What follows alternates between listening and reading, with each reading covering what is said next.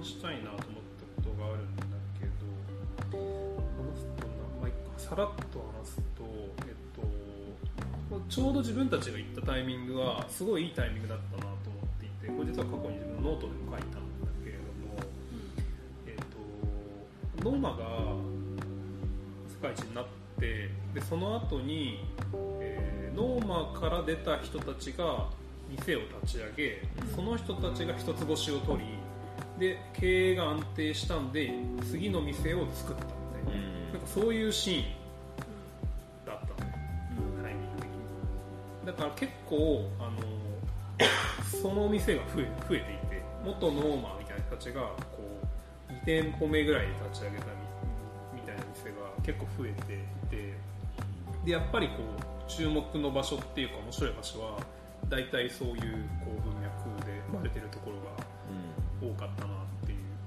でなんかそのこうなんていうのかな。軽やかに店を立ち上げていくみたいなシーンがすごいなんかいいいいなっていうか独特の空気だなっていう感じがして、まあ、それこそあのアメリカで西海岸でスタートアップがガンガン立ち上がっていくような感じで飲食店がコペンハーゲンでは立ち上がっているような印象があってなんかすごい独特なクリエイティビティがあるなっっていましたと。でだからもう第三世代みたいになっちゃあってるそうそう第三世代が出てきていてでそれがななんでなんだろうなっていうのを結構考えてそれノートに書いてたんだけどそれなんかもともとはそのノーマの立ち上がりの背景があってあの New Nordic Cuisine っていうその新北欧料理かってコンセプトを掲げてでノーマはそのレネが有名だけれども実は裏にその立ち上げでクラウス・マイヤーっていうビジネス側の人がいたんだよね、うん。で彼がその最初ノーマ立ち上げる前に新新北欧料理ってコンセプトを広げるための 10, 10のなんかマニフェストみたいなのを掲げて、でそれがそのあえてその北欧のものだけを使うみたいなこととか、その後のノーマの今のコンセプトにつながるようなある種こう制約を与えるようなこう表現の制約を与えるようなことをやってでそれの体現者としてそのレネを選んだシェフに選んだっていうのがそのクラウスマイヤーって人がやったことらしくて。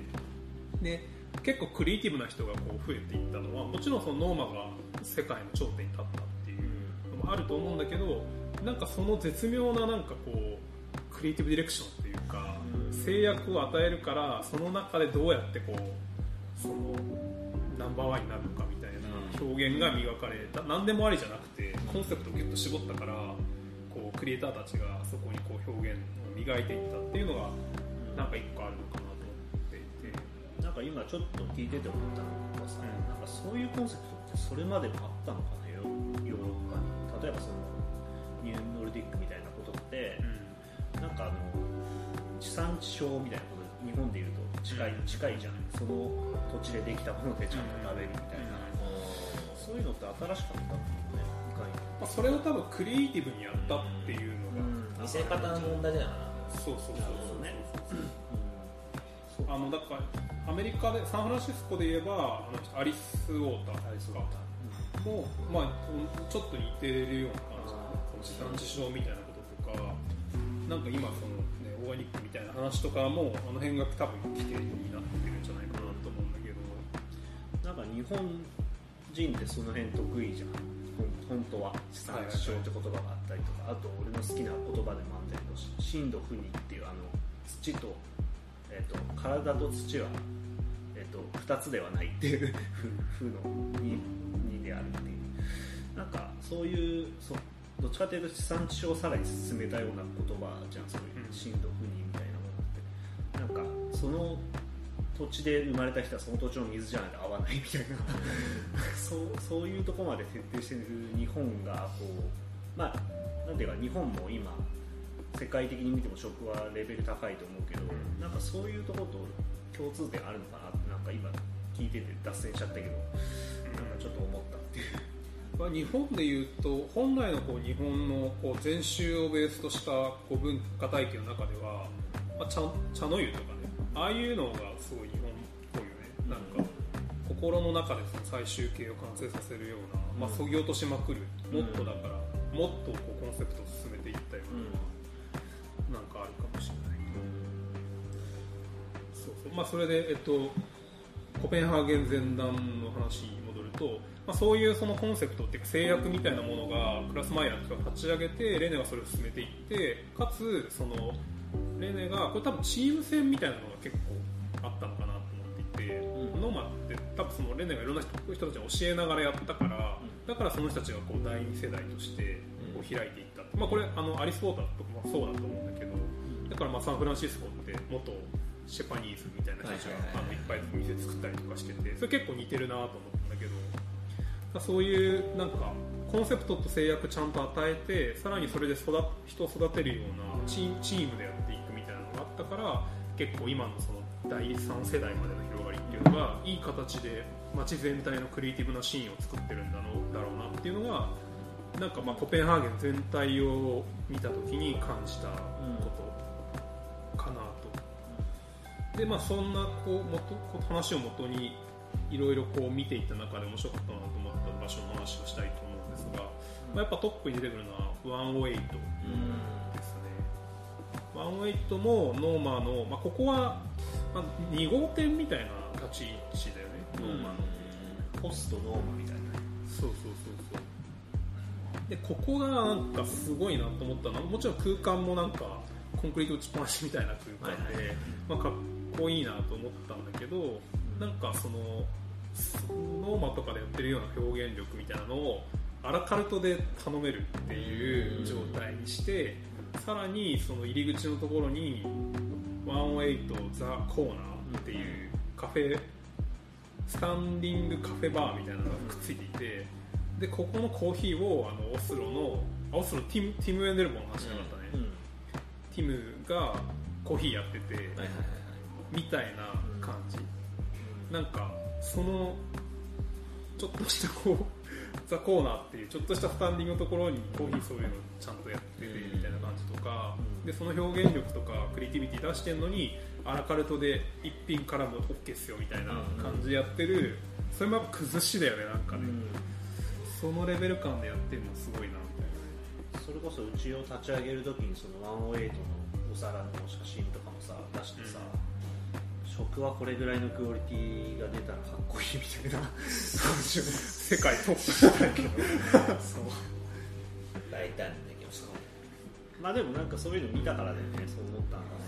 あれをやるのがかっこいいここでやっぱりコペンハーゲンの食のこうやっぱりレベルのさっきの、まあ、ロンドンで言えば文化のレベルの高さみたいなのをここで感じたよねやっぱ。なんかやっぱその文化の厚さを感じるのって top of top ではなくて、そこから崩された日常のレベルが高いものを見た時に、その文化の厚みを感じるみたいななんかあるかもしれないよね。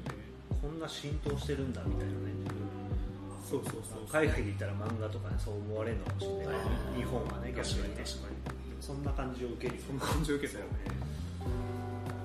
なんかなんかここがやっぱり一番印象としては強かったかなっていう。でちょうどあの自分たちが言ってた時に偶然なんだけどノーマがその時移転中で今の場所に移転中の時期ででその時あのメインメインのこうシェフとかスーシェフとかおそらく海外を回ってたのかな、素材を探してみたいな旅に出てたんだよね。その時に残ったスタッフたちだけで「ポップアップの「アンダー・ザ・ブリッジ」っていうのをやっててでそれはその本当に橋の下をポポアップレストランにしててで本当に橋の下なんだけどそこにノーマのそのトップチームがレストランを作ってるっていうすごすごい空間があってでそこなんか面白かったのはなんかファミリースタイルっていうコンセプトであの超ぎゅうぎゅうなのね。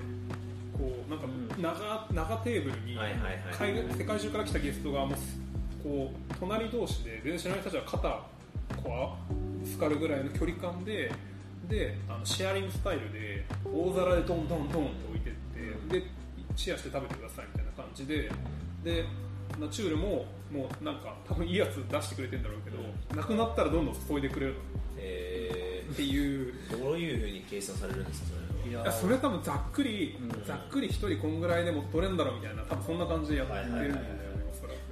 いや正直あのワイン飲みすぎてて後半の記憶あんまない。あのそんな世界一のポップアップ行ってて。もうジャブジャブ出るからね、えー。本当にもうなくなる前にもう足されてるみたいな。そうそうそう。だからこれだワンウェイトのワンウェイトが少しさアラカルトでも食べれますみたいな崩しだとしたら、うん。もっとなんかファミリースタイルみたいな感じでもっとラフなんだねでも出てるものはこうワールドレベルみたいな感じのちょっとね記憶に留めたかったんだけ記憶にとそうでも、どまあまあお酒ね強いチームで行ったんだけどみんな酔っ払った。ね、まあでもかっこよかったねなんかね、うん。これもやっぱりちょっと文化の厚さを感じたっていうか、でもう一個印象に残ってるのはコペンハーゲンいろいろ刺激的だったけど、ん。一番楽しそうに仕事をしていたのがここだったので、もうその。橋の下みたいなところにでもノーマのチームがいて、うん。でその料理してるんだけど、なんか仕事してるっていうかもう、まあ、プロフェッショナリティあるんだけど楽しんでるっていうか、うん。遊んでるみんななんかニコニコしながら、なんていうのかなクリエイティブなことをしてるっていうような感覚でなんか見え見える。うん。でもねさっき酔っ払ったって言ったけどそのあれが正しい楽しみ方なんだよね多分ね他の人たちも他の家族で来てる隣のどっかのあの中東かアジアかわかんないけどそういう人たちも結構酔っ払って楽しそうに話しかけてきたりとかなんかみんなラフになんか会話してるみたいな。あれでよかったんだろうと思ってるけど。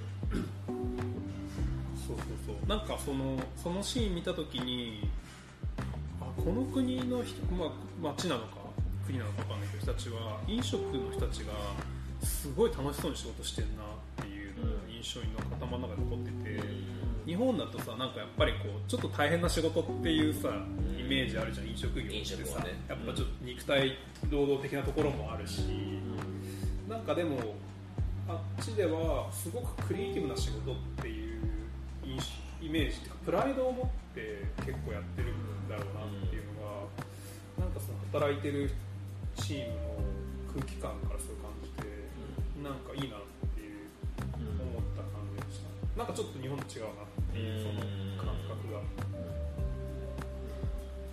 飲食っていうと多分リスペクトされるような多分クリエイティブな仕事してるんですねって言われるような多分こう街の空気が、まあ、ノーマな影響も大きいと思うんだけどなんかあるんだろうなっていうのはすごく感じた。で次。次は、えっと、コーヒーコレクティブ。はいはい。これは、えっと、コーヒーではやっぱここが、まあ、多分一番有名でもあるしコペンハーゲンなんそうだね。そう印象にも残ってこのあの今ウェブ見てるんですがこのなんか三角形のマークみたいなのが、えっと、すごくよくデザインされていてインスタとか見ると分かりやすいのかな。なんか紙のカップとかあのパッケージコーヒーのあの豆のパッケージとかも、まあ、こういうね三角形の集合体みたいなので、こういうやつとかデザインされていて、まあ、どこ行ってもコーヒーコレクティブだっていうのがなんかパッとわかるみたいな。でこれまたねなんかあんまかっこつけてないんだよねなんかね、しかも色で全部変えたりとかするからそうねそうそう。ちょっと力抜けてる感じあるんだよこれとかってだって日本でいうと逆にこのデザインとかを出そうとしたらわかんないけどいやなんかこうちょっとチェーンっぽくなっちゃうからもうちょっとそうそうそう。手書き風のとか言われそうだけどそれをねやってるところが、まあ、これも崩しで力抜けてるんだよねなんかね。コーヒー豆の袋のあれが変わったねデザインが。確かにね。うん。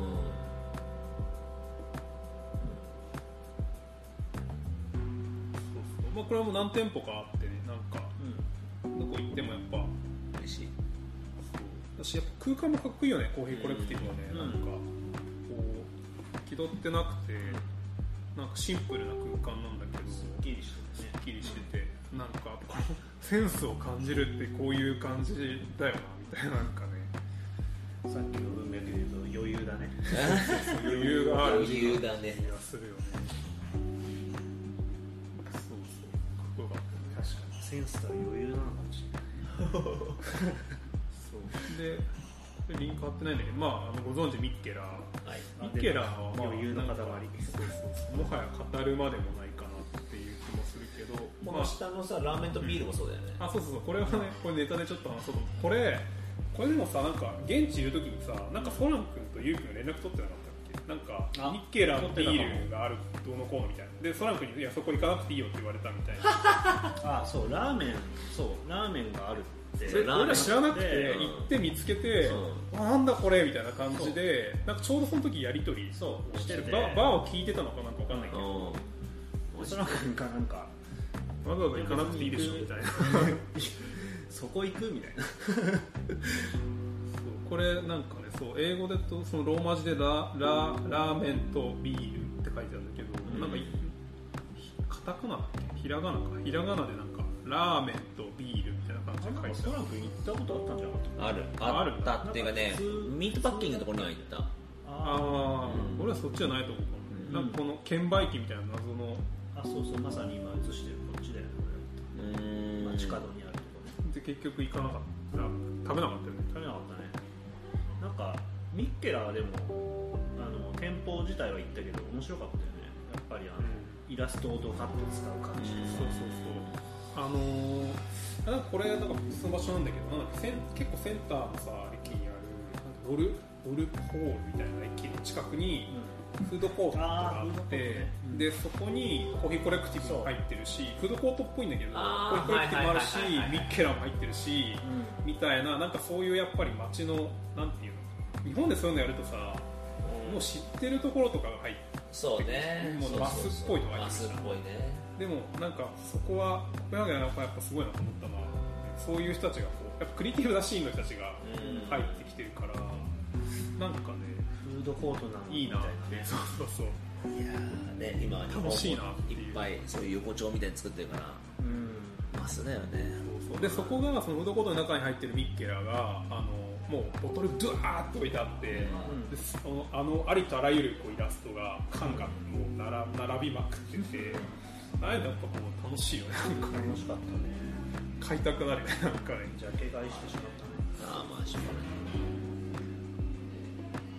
そういう、まあ、ミッケラそんなにもうみんな知ってるんで、あとねあこれコーヒーであの、まあ、コーヒーコレクティブかっこよかったんだけどでも実は印象に一番残ったのはこのプロローグコーヒーってこれミートパッキングにあるんですよえー、俺行ったことないミートパッキングのこれねユーク行ってない。俺行ってないよね。あの来るなんでだ？来る前日に俺あ前乗りしてて。前乗りしてる人いたわ。1日目に入って入った。一番最初に行ったのかな？そうだ。ミートパッキングの一番こう右から入った入り口のところにあるんだけど超ちっちゃい店なんだけどなんか超シンプルでちっちゃくてでもこのブルーのカラーリングがすごいかっこよくて、なんかこのそう豆の袋とか、まあ、こういう、ね、パッケージのカップのパッケージとか店もそうなんだけど。これねなんかね知ってるかな？すごいなと思ったのがこういうさこの椅子とかあとなんかさ資材をさ置くさ、うん。こう折りたたみのさコンテナみたいなのあるじゃん。うん。わかるか？なんかまああのうちの荷物入れてるやつまあ、折りたたみ式はいはいはい。はいはいはいのでブルーのやつあるじゃん業務用の、あれ普通はかっこ悪いじゃん。牛乳とかが入ってるあそうそうねそう。かっこ悪いじゃん。なんか生っぽいから。確かに。なんだけどここは。意図的になこういうねうん。ブルーのやってるからあの業務用のとかを普通にインスタとかに出してるってえいうなんかこれもなんかセンスというかなんか。個人的にはこのコーヒーが青やってるの結構好きなんでブルーボトルスイム。水分あースイングとかもそうだし あの俺の好きなあのメルボルンのあそこ、うん。なんだっけ。えっとなんとかルール忘れちゃった、まあでもこのなんかプロローコーヒーのこのブルーはすごくなんかでプロローコーヒーしかもこのカラーリング以外あんまり他のものを入れない。のそぎ落としてて、この青と白みたいな。これなんかすごいかっこいいなと思ってでもう店もミニマル、うん。超シンプル。見せやすい。これ確か見や見やすいか。デモクラティックコーヒーっていうそこも確か有名なコーヒー屋さんなんだけど、出身の人が立ち上げたお店。でこの、まあね、ミートパッキングチームはみんな面白いよね。うん。あそこがいいよね。場所もすごく面白かった。そうそうそう。あでそのミートパッキングねここを話そうと思あこれもさっき話したんだけどそのロンドンの話とかもそうだけどなんかあえてこうちょっと廃れた地域、外れた地域に一番イケてる人たちが店を出すみたいな、なんかその文化あるなってすごい感じ。たい。なんかそれだと俺は今なんかそう今やってる兜町とかうんもう廃れてうん。誰もいないんだけどそこにあえていろんな人たち入れ込んでうん。もう一回なんかやるとか。まあ別に兜町じゃなくてもいいけどあの辺のこう東側。飲食といえばやっぱこう西の人たちがみたいな感じもするし。確かに。いやでも確かにそれ日本ではなかなかあれだよね。こそうそうそう。だから多分ミッケラーがそこに今の場所に作った時とかも100円内に作った時とかも海外行ったことない人は多分あの感じわ分かんないんではないかみたいな。ね。どういうことみたいな感じだよねホテル街作ったのみたいな感じになるけどね。そうなんかでも、まあ、あるんだろうね。こういうのがかっこいいみたいな感覚があるんだろうね、そうでそこにミートパッキングまあいろいろ入ってるんだけどもう一個面白いなと思った。これね行った時気づかなかったんだけどあのスペース10っていう場所があってこれは IKEA がやってるケア IKEA がそうあのまあラボみたいな感じであの彼らのフードフードラボプロジェクトみたいなのをやってるこういうスペースへでいろんなプロジェクト発信していてあの食の未来みたいなテーマであのいろんなプロジェクトをやったりしてるんですよ。そう。でなんかこういうさ面白いなと思うのはミートパッキングでさそういうあのプロローコーヒーとかもうエッジじゃん。エッジの人たちがやってる中にこういう IKEA とかがやってるラボみたいなのが、まあ、一緒にミッケラーも確か入ってたよねあそこ。う、あったあったあったあった。そういうのがうまくこう混ざってるのってやっぱこう、ね、水準高いなって思う、うん。なんか日本だとやっぱその企業がやってるものとさこう、ね、食の飲食シーンのトップ top of top でやってる人たち、まあ、トップっていうかエッジか。エッジでやってる人たちってなかなか交わらないじゃん、うん。それぞれのなんかこう理解があんまりこう一致しないというか、なんかそれがこうミートパッキングでこういう形で一緒になってるっていうのは、まあ、これもまたそのコペンハーゲンの食のシーンのこう成熟度をちょっと感じるなっていう気はし IKEA を入れてくると？しかもその食のラボとか全然意味があんまりこう通じないけどもそこがかっこよく見えちゃうからね。成立してるっていうね。えーそうなんですよ。こんな面白いところに俺は行ってなかったのかこれはでもねスペース10は自分も行ったけど気づかなかったっていう。なんか北欧にある、まあ、そういうディスクミートパッキングってそのもともとお肉をこうおろしていた場所みたいなところをこうやってるから、なんか日本だと多分東京だと多分その築地今だとうん築地跡地みたいな、あそこでなんかやったら多分こんな感じになるんじゃないかなっていうイメージ。確かにね。だから東京にはあんまそういうのがないんだよね。これこれがあのスペース10が作ってる本で。この前あのパナソニックのプロジェクトニューデリシャス店はいはいはいやった時に、あ見せてもらってたまたまパナソニックチームが持ってきていて。へフューチャーフード。でこれなんすかって言って見たらスペース10が出してる本そうなんー。ですへでいろんな角度から食の未来のテーマを切っていてそれに対する彼らのプロジェクトを紹介している本なんだけどでもそう IKEA みたいなそういうところがさこういう表現ってやっぱさなかなかやんないじゃん。このさで超どでかい本のサイズで、まあレシピも書いてあってだけど。なんかねかっこいいよねそれいいね見せる料理本だね。次いきます。ビースト。これはソラ君に教えてもらっけど。ミスいった。そうこの辺からあれだねそのノーマ元ノーマの人たちが立ち上げていったレストランシリーズになるんですけど、これはピザ屋さんだよね。そうそうそうそうそう。そう。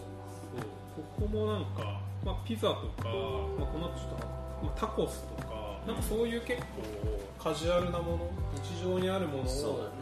そのノーマ出身の連中がこうリノベーションしていくわけだよね、なんかそれでやっぱ底力がまたこうどんどん上がってくるみたいな感じがあるよね、ビースト良かったよね。なんかねかっこよかったよね、美味しいしね。美味しかった。しかもなんかあのビーストの向かいにブラスか。ブラスブラスっていう、俺そこ行ってないんだよね。多分ね行った時ちょうどできてたあそうだんだよね。じゃあ、うん。そう。俺の時はまだそう。秋田かそれで教えてもらったんだよね秋であのビーストは予約しないで行ったんだけど、ちょっと待ってくれれば入れるよって感じで言われてでその間ブラスでビール飲んで、でタップがずわーっと並んでて、でそのタップもちろんビールもあるんだけど端っこにタップカクテルもあってえでショップもついててみたいな。結構大箱なんだよ、うん。ブラスって。どう経営どうなっまあ安いのかあの辺の地域が、ちょっと外れた場所だからね、うんタップだけで20ぐらいもっとあった。なとあとカクテルが 5, 5種類ぐらいタップでね。タップカクテルがあって、そうそうそう。なんか空間もかっこよかったよね、うんあの辺はね。ねあの辺よかったよねという感じ。次。これバー実はあんまり入れてなかったんだけど確か1個、えっと、一番こうよくこれ今でも見るんだけどおーストローム。はいはいはいはい。俺の友達のバーです。あそうなんだ、うん。ここはあのメニューがなんかすごくてこれは更新されていってんだけどなんかこういう、まあ、ウェブでウェブ上であのメニュー公開されててなんかその時々のテーマでなんか写真とかをなんかこうコラージュしたようななんかよくわかんないんだけどとにかくなんか見たことない感じの どう説明すればいいのか。わかんない世界観を作ってるよね。もうこれもだからなんつうのかな。もはや崩しの世界に入ってる、うんなんかね。よくわからんみたいな今結構最近いろんなバーでやり始めたけどここも結構先がやったと思うんですけどそのナプキン、まあ、コースターの下に乗せるようなナプキンに結構かける場所があって。あそれでなんか遊ぶとかなんかちょっとこう愛嬌があっていいなと。ーあ今多分ねネグローニウィークとかになるとねあなたの好きなネグロ何みたいな感じで書くとこがあったりとか。ー。えなんかー、あこれねこういう。そうやつとかあとはなんかナンバー聞くための手順みたいな女の子のナンバーを聞くための手順みたいな感じで、うん。もうここにここにあの連絡してみたいな。もうちゃんとそれがついてあるとか。なんかちょっと愛嬌があってうん。面白いな。あこいつ俺の友達ね。アンディ。コミュニケーションツールかつ、まあ、ちょっとしたユーモアみたいな感じになってる、なってる。うん。なるほど。ねここは俺も毎回行ったら絶対毎回コペンハーゲン行ったら絶対行くところだ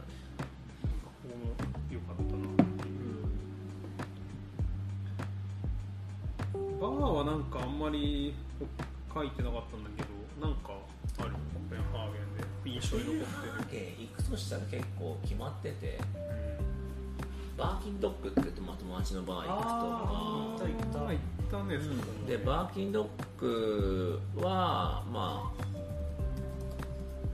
そう友達がやってればいる行ったけどあとはその系列店ショペンっていうところもあって。あすごいショペンはえっとまあ酒屋さんなんですよ。うん。で奥にテイスティングルームがあってみたいな。バーキンドかわいい。そうそうそう。かわいいね。これあれだよね。メニューパクってきてなかったっけ？なんか見た気がする。俺もここ毎回行くと。これあれだよね。なんか奥にちょっとソファー席みたいなのがある。そうちょっとちゅちょっと若干階段下がって入ってみたいな。なんか割とこう装飾的なカクテル多くなかった？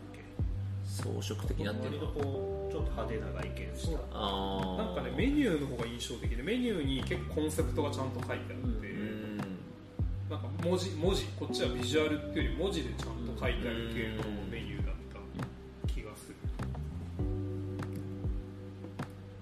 あ PDF で上がってる。ち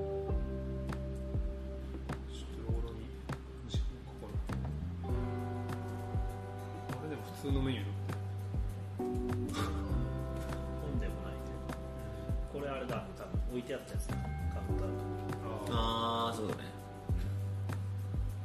あとなんだろうもうなんか前に行ったのが多分2016年とか覚えてないよ。なんかねやっぱ昔ながらっていうか昔からやってるところもあったりとかストロームとかも、まあ、そこも昔からじゃないけど、とかなんかねポチポチ。なんかストロームとかはあれだよね。なんかこうさっきのスカウトみたいなのとさ違ってさ、うん。なんかこうちょっとクラシックの雰囲気も、まあ、バーキングドッグもそうか持ちながらうん。ちょっと力抜いてる感みたいな、うん。なんかちょっとモダンなあり方が違うよね、方向性としては、そうだねかロンドンの方がもっとバッキバキな感じがするというか、やっぱバー文化で言ったらやっぱロンドンは圧倒的な感じはなんかするよね。うんなんか。でもなんか食のやっぱり力抜き加減みたいなのはなんかコペンハーゲンやっぱ結構すごいなって感じがしたうん。そうだね。コペンハーゲンは食だね。あこうストロームの話に行ったからこの辺抜かし飛ばしてたわ。あのマンフレッツ。そう俺は個人的にめちゃ 一番ぐらい好きだったんだけどコペンハーゲン。マンフレッツマンフレッツよかった。は、えっと、これも元ノーマの人がレレっていうレストランを作ってそこは一つ星取ってでその後に立ち上げた店だった気がするんだけど、うん。マンフレッズはなんかあの地産地消みたいなさらにねなんかもうちょっとこう、ファームトゥーテーブル的なことを超コンセプチュアルに語っていて、ウェブサイトももう入ったら入るともういきなりそのページのトップに、まあ、コンセプトみたいな、まあ、マニフェストか、うん。マニフェストみたいなの書いてあるんだよね。でこれなんかなんでだろうってずっと考えてて結構ウェブサイト全部見てたんだようんなんだろうと思ったんだけどそれやっぱりあのニューノルデック QC のコンセプトが大きいんじゃないかなと思って、うん。やっぱそこからコンセプトから考えていくっ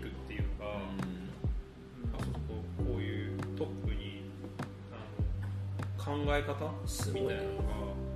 そうそうそう。けどまあ自分たちでファームトゥーテーブルっつってるね。そうそうそうファームトゥーテーブルがとりあえず一番目立つところに書いてあるみたいな。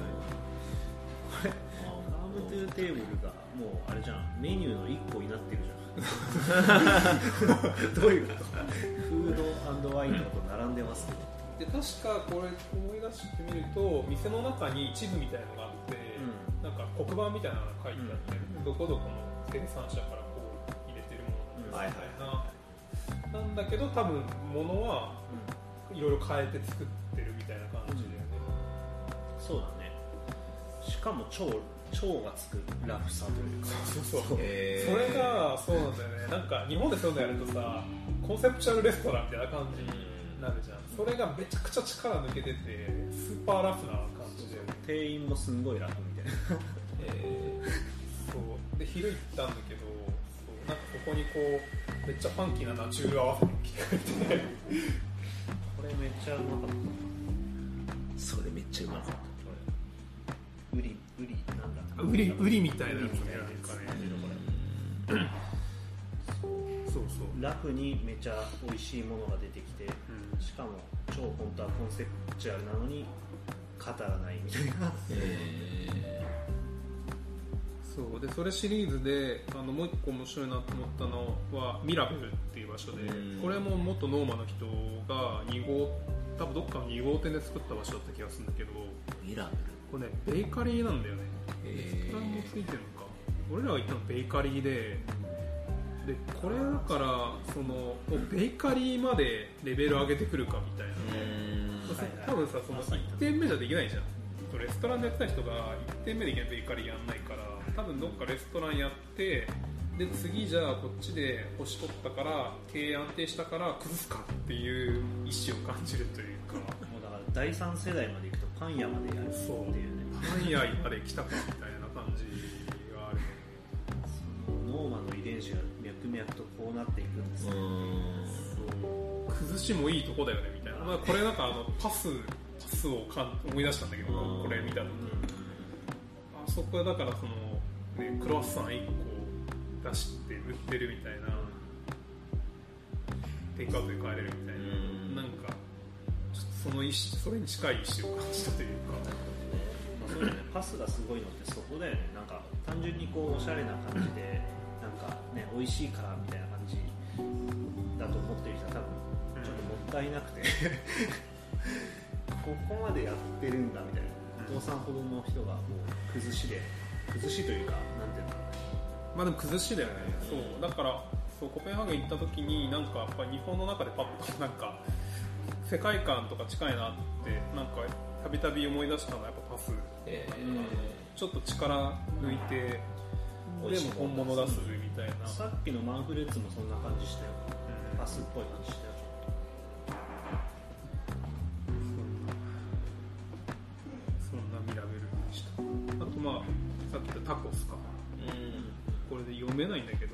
ヒジャでサンチェスサンチェス。読み方わかんない、まあ、これはもっとノーマルな人。うん。なんだっけタコス。タコス。もうだからストリートフードまで来たかも。なんか何でもありじゃんみたいな。ここはねままだ彼女女の子がやって女性がやってるんだけど、えー、と日本でノーマやった時に来たのあそうなんだそう。そうそう。なんかこれも自分たちが行ったのはなんかフードコートだっけ？フードコートの一角あわかった。でなんかサクッとおやつがてら。はいはいはいはい思い出した。うん。なんか真ん中辺にそうそうそうそうフードコートのなんかフードコート塔と塔の間ぐらいのところにこうあって、はいはいはい食べたねそれ思い出したローズヨだローズヨってやつがやってる。うん。メキシコのハーフかメキシコ人か覚えてないけど。だからその血があるからじゃあ自分そうそうそう。まあ、それを、えっとまあ、ノーマでもやったぐらいのことを一緒に。え美味しい。そうそう。だからこれ多分広がったのってやっぱノーマ的なそのコンコンセプトだよね、うん。なんか自分のなんかルーツなりその,、うん。その場所のこうあのなんだっけタイムスペースとか彼らは言ってるけど、うん。そういうコンセプトをコンセプトがあるから応用が効くみたいなところはなんか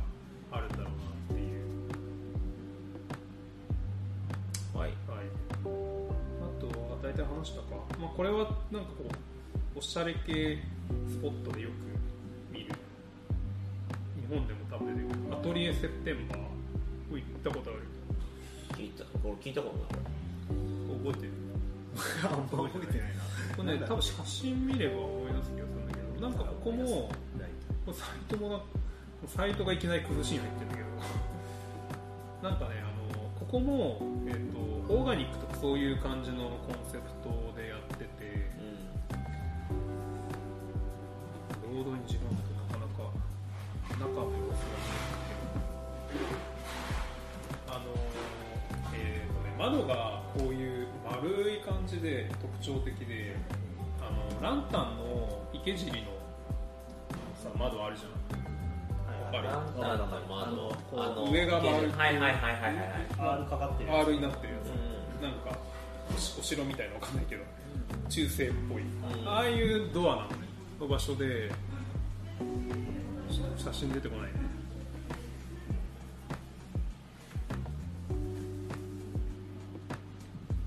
ちょっと労働に時間かかるんでダメでした。インスタ見れば早いかい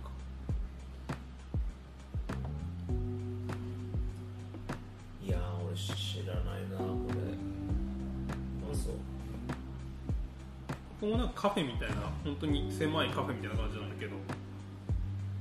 あんまり外観の写真思いが出した。わかった。はいはいはいはい。言ったね。えーっとねまあなんかね雰囲気かっこいいんだよね。こういうねあのこういう窓、はいはいはいはい。インスタわかりにくいね。まあこういう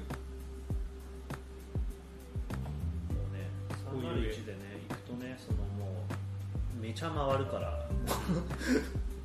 どこのことだっけみたいになってきちゃうんだけどそう鬼のような Google スプレッドシートがなんか 組まれていて。いやもうあのねむしろ欲しい人に配布した方がいいんじゃないかぐらいあの確かに。北欧旅行のこのこれでしょ？Google マップで。そうそう。マイプレイスになってるやつ。そうこれねとあとあ鬼のようなの俺はサンフランシスコ行ったからサンフランシスコも結構膨大な情報があるの旅行行きたい人配布しますとか言ったら普通になんかめちゃくちゃ需要あるんじゃん。まあそんな感じですかね。1時間ぐらい1時間以上喋ってたんで。なんかコペンハーゲンほぼほぼコペンハーゲンの時間が なんか言い残したことが。あ言い残したこと？ればああ俺はこの北欧そのだからコペンハーゲンオスロあと,、えっとあそこだよね。ヘルシンキ回ったんだけどバーで結構そのさっき言ってたストロームとかも良かったしインコックも良かったんだけどヘルシンキでいうとあのあそこなんだっけトリルビーチャットウィックだっけ？あれ？そうだよね。あのスピークイージーのはいはいはい。電話を電話だ上げないとあそこか。入れないと。こあそこ良かったんだよね。あのまあスピークイージーバーでモグリのバーなんで。ザ・スピークイージーって感じでそう。なんかね。であの僕らもソラム君がだから紹介してくれて。その前に行ったんだね俺がね。そういいよって言ってくれたから行ってで入れなくて入ってちょっと小部屋みたいなところで引き止まりがあって。そう。でなんか電話のあの公衆電話だけあってこれどうやって入るんだろうとか言ってたんだけど後ろから来たその現地の若者みたいな集団が来てでああの人たちを真似すれば入れるって思ったらそいつらも分かってなかったんだよね。分かってなくてでなんかこれなんこれをなんかすんじゃないのかって翔吾君が言ってバッて持ち上げてまたカシャンって下げたらなんかあの小窓目出し目出しの小窓みたいなところからシャッて開いて 目だけ出て見られてシャッてしまってまた開くみたいな。なんかななんだっけな何人だみたいな多分ちょっと聞かれてシャッ閉まるみたいな。でそしたらその地元の人たちが「お前らどうやってそれやったの?」みたいな感じで言われてね。そうそうそう。確かに。そう。でなんかあれヘルシンキか。そうか。あれそうだねあのまあそれも面白かったんだけど単純に中もね、うん。あのレベル高い世界観だし世界観もできてたしそう。すごい面白かったかな。ヘルシンキで進めるんだったらトリルビアンドチャットウィックよく名前覚えてたやつ俺もそん今全然今言わ言われても言われてもだった。電話と小窓っていうキーワード 俺も電話で分かったいやなんかあの海外ってなんとかなんとかっていうバー多いじゃん。ああ多い。たそれでなんかごっちゃになりそうだったからなんか頭にすごく入れてたんでヘルシンキはなかなかないからねヘルシンキは。うん。数少ない数少ない。良いバーそう。そんな感じですかね。なんか他最後言い残したところあれば。そうね。まあ特になんかデザインとかの文脈で今日は話すというよりはどっちかっていうと飲食の話だと思ってたし。はい。じゃあ本当はサンフランシスコ編もちょっと用意したんだけどこれだけでちょっとまた30分以上喋るんで一旦これを。一人でね。一人でね。僕ら別の回。あこれはこれであの両方ノートに書いてたんですよ。だからそれを読み返したんだけど、うん。めっちゃ書いたの。でも今読んでも確かになってこう改めてちょっと思い出したんでなんか面白かっけどこういうのまたねアップデートしたいよね。たので、多分今言ってるコペンハーゲンのところも、まあ、今回のコビッドでちょっとね落ち着いてるかもしれないしまた新しいとこもねあできてるれからもできてると思うし。第4世代が生まれてるかもしれだない。からね絶対そうだよ。っていうことで、まあ、サンフランシスコはちょっとまた別の回でできたらなとは思っていますと。はい。はい、えーじゃあ内容はこんな感じで。はい。今日長長かったね。2本撮りじゃんほぼほぼ。はい。ボリューム。最後じゃあ締めますはい。えー、ナンバーラジオは毎週金曜に最新エピソードを公開しています。興味を持ってもらえたらポッドキャストか Spotify でフォローをお願いします。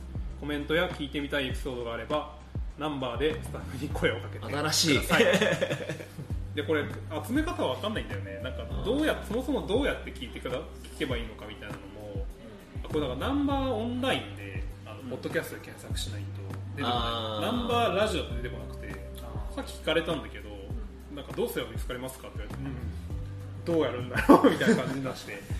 名前変えたいよ、スピークイージーだから。なまあ、一応ナンバーオンラインでポッドキャストしたら、まあ、Spotify も出て出てくる